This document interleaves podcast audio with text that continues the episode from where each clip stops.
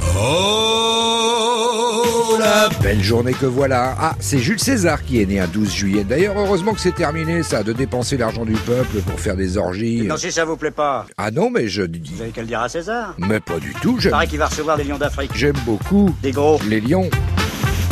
Tiens, moi, c'est un 12 juillet la première fois que j'ai gagné la Coupe du Monde. Et vous Bah, ça ne te regarde pas. Ah, on supportait encore l'adversaire oui, je dis j'ai gagné parce que la Coupe du Monde 98, on en a tous un petit bout qui est à nous. Tout le monde se souvient où et avec qui il était le 12 juillet pour voir cette finale. Et en plus, on la gagne. Je crois qu'après avoir vu ça, on peut mourir Il y tranquille. a des trucs comme ça dans la vie, t'y crois pas que ça va arriver. Tiens, que ma femme s'en aille, j'aurais jamais pensé. Et pour autant, sur le coup, pff, j'ai soufflé. Je me vois encore me dire. Ah, quel pied Non, vraiment. Oh là là là là là là Bon, incroyable cette première finale. D'ailleurs, il paraît qu'on en a gagné une deuxième depuis.